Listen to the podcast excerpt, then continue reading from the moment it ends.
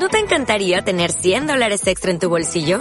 Haz que un experto bilingüe de TurboTax declare tus impuestos para el 31 de marzo y obtén 100 dólares de vuelta al instante. Porque no importa cuáles hayan sido tus logros del año pasado, TurboTax hace que cuenten. Obtén 100 dólares de vuelta y tus impuestos con 100% de precisión. Solo con Intuit TurboTax. Debes declarar para el 31 de marzo. Crédito solo aplicable al costo de la presentación federal con TurboTax Full Service. Oferta sujeta a cambios o cancelación en cualquier momento.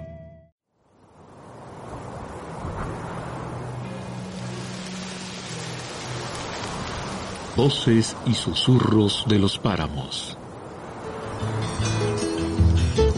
Una radiorevista que recoge las experiencias, las luchas y los sueños de las comunidades y de las emisoras ubicadas en las alturas de los páramos andinos. Voces y susurros de los páramos. La radiorevista que recoge las experiencias, las luchas de las comunidades y de los líderes y lideresas preocupadas por el cambio climático. Red de Radios Comunitarias por el Cuidado de los Páramos y Grupo Comunicarte. El monte se muere, el monte se muere. ¿Qué será de él? ¿Qué será de él? ¿Qué será de todos? ¿Qué será? ¿Qué vamos a hacer?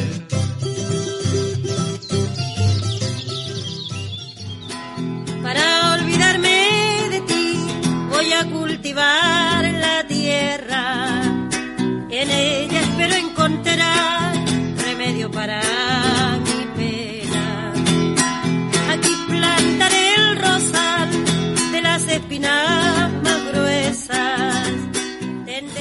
Con la voz de una de las flores más importantes de Chile, Violeta Parra, los saludamos en este nuevo viaje sonoro por los páramos de Colombia. Una mujer que siempre le cantó al campo, inspirada por la belleza de la naturaleza y su amor por la vida, símbolo de la mujer campesina. Así es, Diego, pues desde Voces y Susurros de los Páramos nos unimos a la conmemoración del Día de la Mujer Rural que se celebra cada 15 de octubre y que busca enaltecer el trabajo que realizan todas las mujeres alrededor del mundo en el campo. Creciendo irán poco a poco los alegres pensamientos. Cuando ya estén florecidos,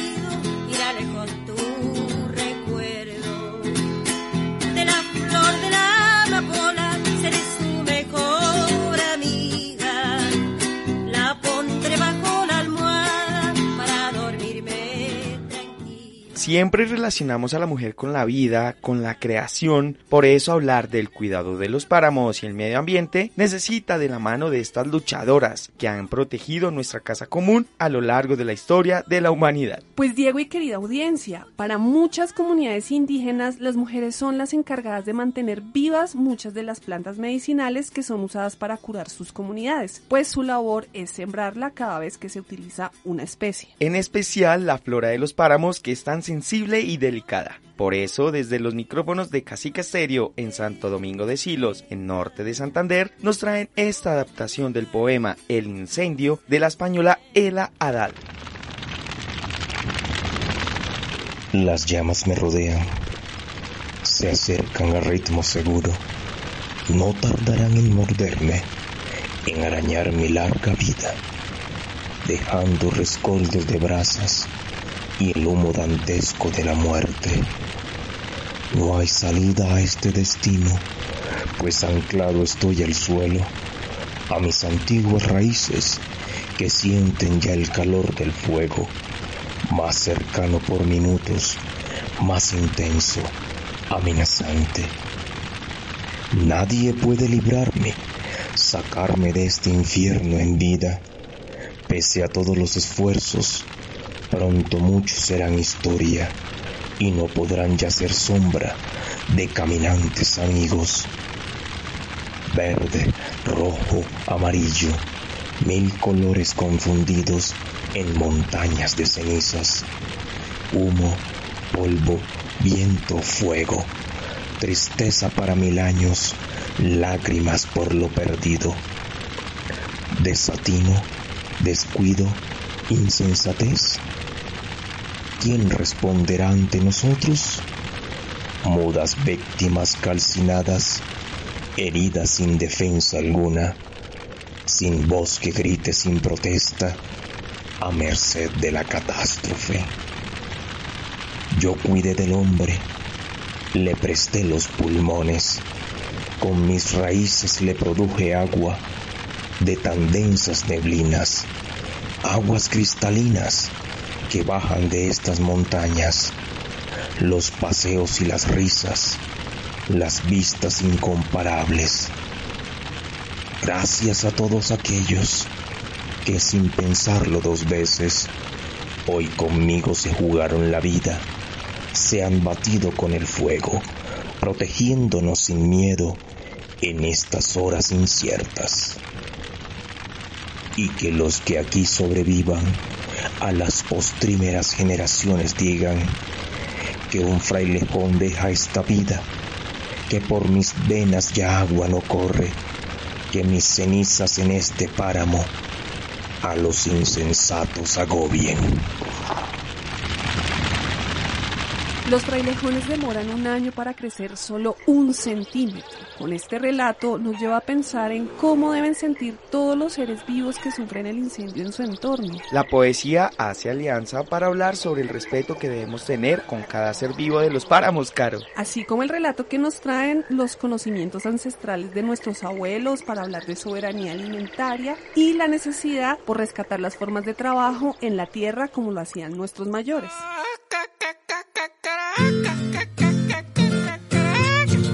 Desde la tierra de la carranga y la papa llegan voces y susurros de los páramos, la red guardiana por la vida.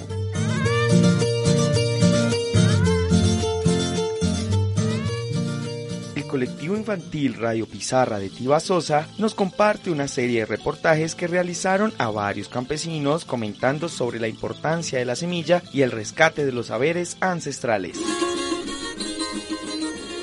Diálogos desde la montaña.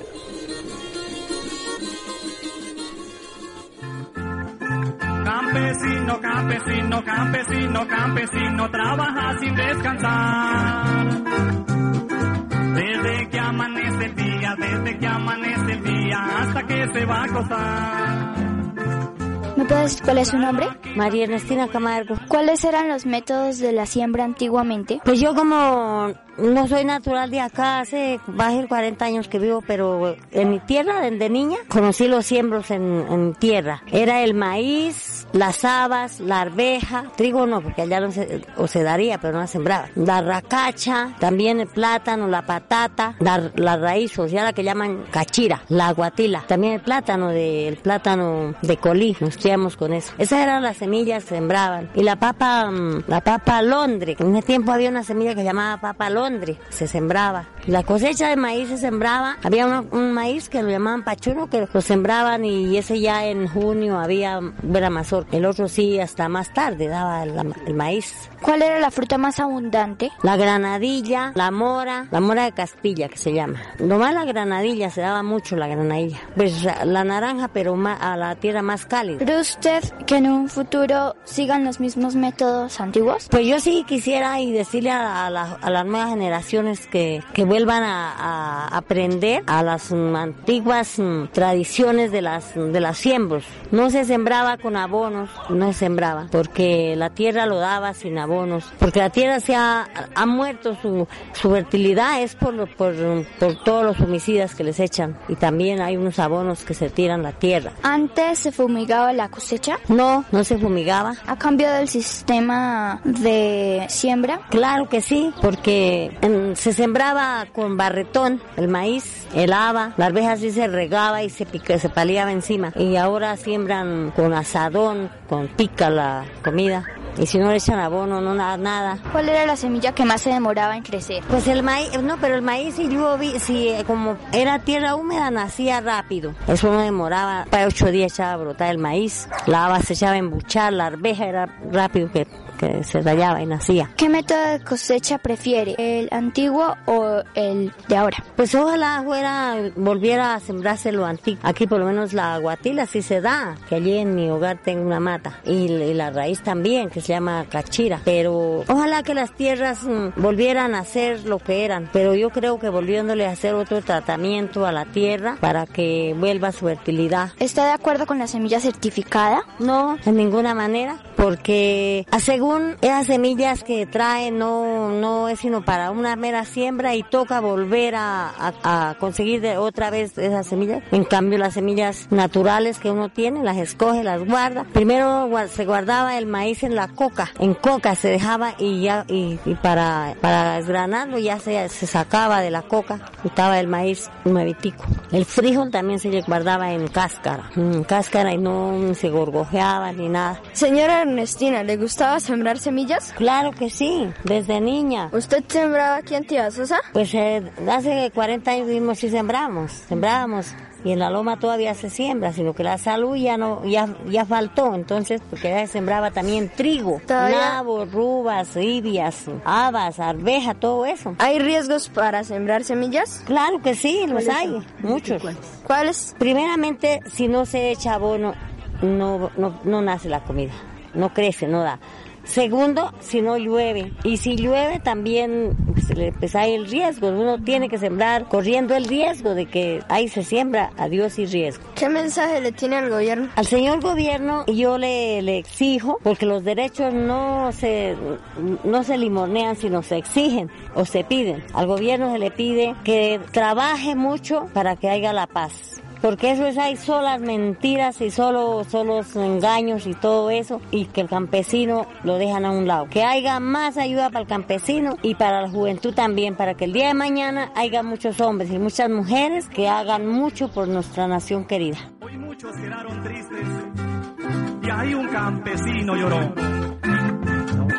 Todo el año trabajando con amor y humildad y cuando vende su fruto lo estaban en la ciudad trabajando con amor y humildad. Y cuando vende su fruto lo estaban en la ciudad. Sí, señor. Escuchábamos la tercera parte de esta serie de reportajes que nos comparten desde Tibasosa y la cual podrán encontrar completa en nuestro blog. En Facebook, Comunica Páramos. Y en la web comunicaparamos.wixsite.com backslash comunicarte. A doña Ernestina Antibasosa y a todas las maravillosas mujeres de nuestro campo colombiano, un gran saludo y nuestro más sentido reconocimiento. Caro, y desde FAO Latinoamérica nos comparten la razón por la que la mujer rural es homenajeada el 15 de octubre a nivel mundial. Noti Climático.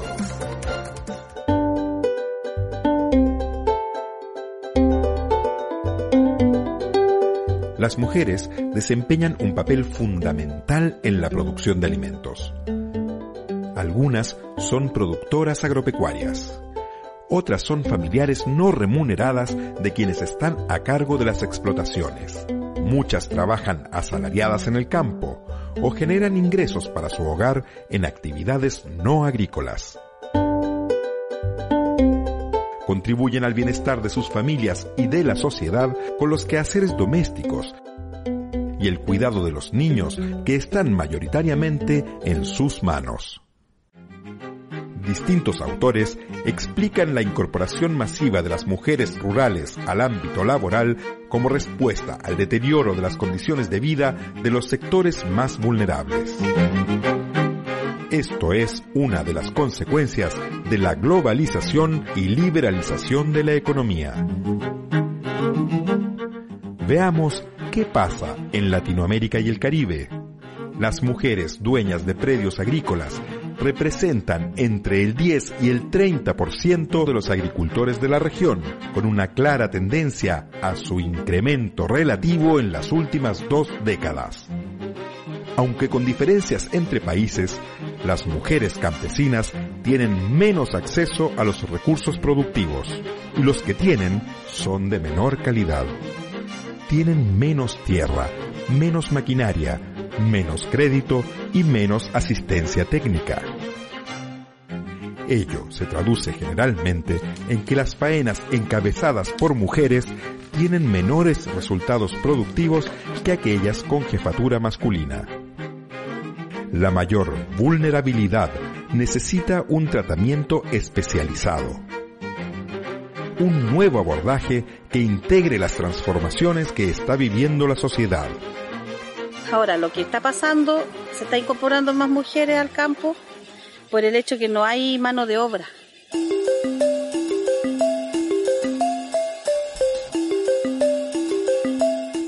Avancemos en políticas públicas para las mujeres agricultoras que promuevan la equidad de género.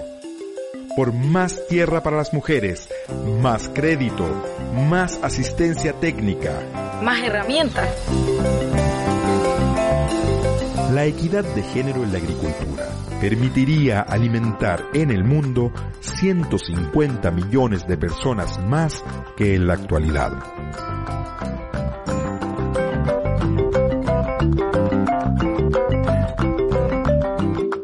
Gracias a este reconocimiento que desde la Organización de las Naciones Unidas para la Alimentación y la Agricultura, FAO, ha buscado que los diferentes países del mundo implementen programas donde las mujeres tengan una participación activa al tener tanta facilidad a la hora de organizar y liderar procesos. Es que, Caro, desde el Papa Francisco hasta las mismas Naciones Unidas han unido sus esfuerzos para reconocer el trabajo de las mujeres en el campo, de lo urgente que es volver nuestros ojos y manos a la tierra para convertirnos por fin en un país capaz de alimentar al mundo, pues para eso tenemos tanta riqueza, ¿no? Pues Diego, tanto ha sido el jalón de orejas que muchas organizaciones, gobiernos y líderes ambientales han hecho, que varios de nuestros compañeros se han puesto las pilas en buscar alternativas para nuestra audiencia.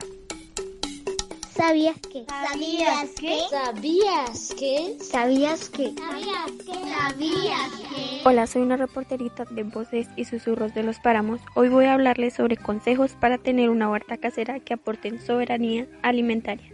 Bueno, primero que todo, la huerta es un sitio o espacio para producir alimentos. Es importante porque además de promocionar alimentos básicos, económicos y al alcance de la mano, garantiza el acceso por parte de la familia a una alimentación sana y bien balanceada además de minimizar costos al no tener que invertirse dinero para conseguir productos que pueden cultivarse con facilidad en la finca o en casa, como son las verduras, las hortalizas. También hay algo que debemos tener mucho en cuenta a la hora de pues sembrar nuestras hortalizas o nuestras verduras o como por ahí en el campo siembran pues que sus papas, que sus criollas, que sus habas, una cantidad de cosas variadas. Eh, lo primero que todo debemos tener en cuenta es el clima, la temperatura, la humedad y pues la disponibilidad de tiempo después de uno, ¿no? Porque no todas las veces uno cuenta con suficiente tiempo. Bueno mis amigos, y recuerden que las huertas se deben revisar constantemente, aplicarle agua todos los días y revisar que sí le esté entrando el sol para que la planta se pueda desarrollar correctamente. Y no olviden que desde Gamensa Boyacá, la emisora 90.6, la voz de mi pueblo, les habló Teresita Moyano. Escuchábamos a los reporteritos de la voz de mi pueblo desde Gámeza, donde reportan sintonía fiel a voces y susurros de los páramos. ¿Y qué me dices de nuestra hermosa audiencia en Murillo, Tolima? Ellos que representados por las voces del Ruiz también nos cuentan sobre una de las venas que le han dado vida a este país, el río Magdalena. Les habla su reportera Ana María de la Vega Laforit para la radiorevista Voces y Susurros de los Páramos. Magdalena, que te la pasa viajando. Me complace estar nuevamente con ustedes desde la emisora Voces del Ruiz en Murillo, Tolima, para compartirles la importancia de uno de los ríos más grandes de Colombia el río Magdalena. Nace en el macizo colombiano, en el páramo de las Papas, en la laguna de la Magdalena. Después de atravesar por 10 departamentos de los 32 del país, desemboca en Bocas de Ceniza, Mar Caribe. Pero serán nuestras reporteritas quienes nos cuentan algunas de sus características más importantes como un gran homenaje a esta importante vía fluvial. Bienvenidos. Un cordial saludo, soy Gisela González Urrea, reporterita de la emisora Voces del Ruiz 94.5 FM Estéreo. Les traigo un tema muy importante que es contarle sobre los ríos más importantes de nuestro país, Colombia, para la radio revista Voces y Susurros de los Páramos. Nuestra agua. Durante varios siglos el río Magdalena tuvo una importancia vital para el país. Los indígenas lo consideraron sagrado y aprovecharon sus recursos y establecieron con él una convivencia perfecta. Los conquistadores lo utilizaron como vía de penetración y comunicación. En sus riberas se fundaron algunas poblaciones de gran renombre como Ambalema, Honda, Barranca Bermeja y Monpós, de donde salían hacia el exterior productos agrícolas y entraban mercancías de gran valor. Durante muchos años, el río Magdalena continuó utilizándose como vía comercial y de transporte. Grandes buques a vapor lo navegaron. pero con el paso del tiempo el río Magdalena ha ido perdiendo importancia y se ha descuidado hasta tirarse unas mayores alcantarillas del planeta, ya que sus afluentes pasan por las ciudades más grandes del país y por áreas extensas de cultivo. Vierten en sus aguas desechos industriales y domésticos. Su grado de contaminación es tan alto que se han desaparecido varias especies acuáticas. Lo anterior ha conducido a la pérdida de la importancia de la calidad como en cantidad. A esto hay que añadir el irracional uso que se hace de este recurso natural durante la subienda. Ya no hay control alguno de tamaño ni volúmenes de pez y luego muchísimas toneladas de pescado son botadas a la basura. Sin embargo, tanto el río Magdalena como el Cauca, el Sinú, etc. son fuentes de riqueza por los distritos de riego que han permitido la explotación de miles de hectáreas de arroz, sorgo, caña de azúcar, etc. y las represas que generan energía, lo que significa progreso y desarrollo. Río Magdalena de mi Colombia querida. ¿Y sabían que los ríos son como grandes vecindarios donde se alojan cualquier tipo de seres vivientes y no vivientes, por lo que es urgente su cuidado? Cambio climático.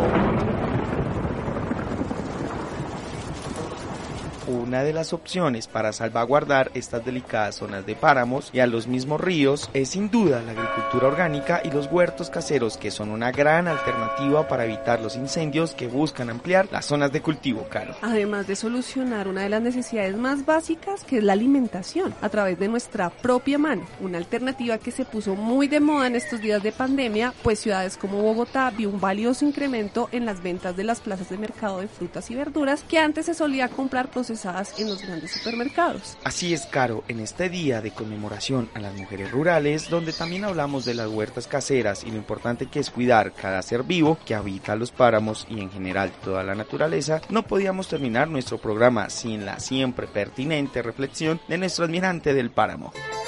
Desde San Bernardo, Cundinamarca, a través de los 102.6 de su emisora Gracia y Paz, para voces y susurros de los páramos, admirante de los páramos, me complacen hacerles hoy una invitación muy especial. Cuando se trata de valorar personas eh, que a lo largo de la historia han sido paradigmas, modelos en la defensa de la naturaleza, tengo que invitarles a contemplar un documental especial que se titula La Última Cima, basado precisamente en la experiencia del sacerdote católico Pablo Domínguez, un sacerdote madrileño que muy joven guardó una especial eh, afición por escalar las montañas y por valorar la montaña como el encuentro más íntimo con Dios y sobre todo para vivir la contemplación. Este hombre eh, se empeñó en muchas ocasiones precisamente para hacer que la gente descubriera que la montaña y la nieve eran un lugar maravilloso para vivir el encuentro con Dios. Por tanto, eh, impulsaba las caminatas, impulsaba los eh,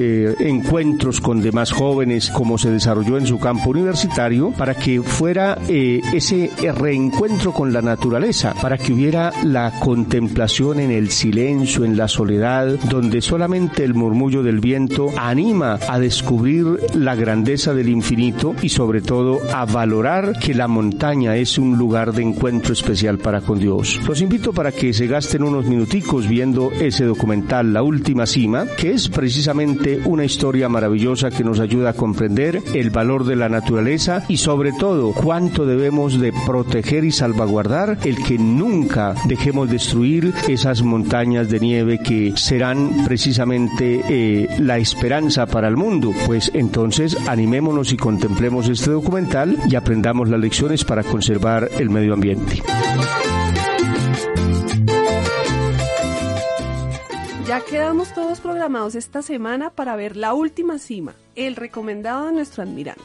Es que como vemos y oímos, la lucha para cuidar nuestra naturaleza la podemos hacer desde el arte, desde la música, el cine, la fotografía, la poesía, la pintura, la gastronomía y muchas más que hemos compartido en este programa Amante de los Páramos. Así es, querido Diego, agradecemos a cada una de las emisoras que hacen parte de este proyecto de cuidado y amor por los páramos. Un gran abrazo a todas y todos, llegamos al final, la superación, la lucha y la verdad arquera de la mujer rural siempre se tiene que homenajear porque son el pilar más importante de todo el ecosistema paramuno. Un fuerte abrazo desde Voces y Susurros de los Páramos a las guerreras de los páramos. Nos vemos en una próxima radio revista. Adiós. Les hablamos Diego Palacios y Carolina Martínez conmemorando la grandeza de la mujer rural, una gran aliada en nuestra lucha por el cuidado de la casa común, porque el páramo, al igual que las mujeres, son vida. Este poema lo dedico con mucho amor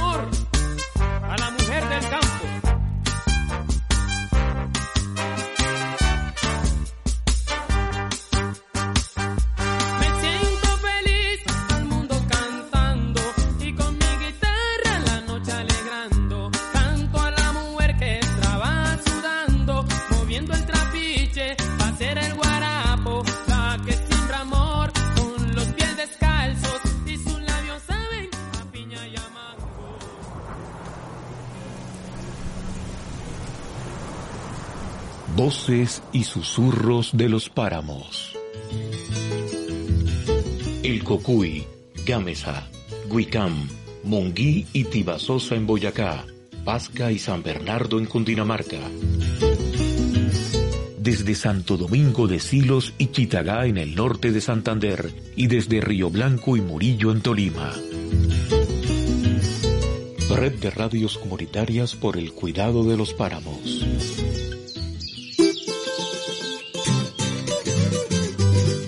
Esta producción es realizada gracias al apoyo de WAP, PWRDF y Grupo Comunicarte Colombia. El monte se muere, ¿qué será de él? ¿Qué será de él? ¿Qué será de todo? ¿Qué será? ¿Qué vamos a hacer?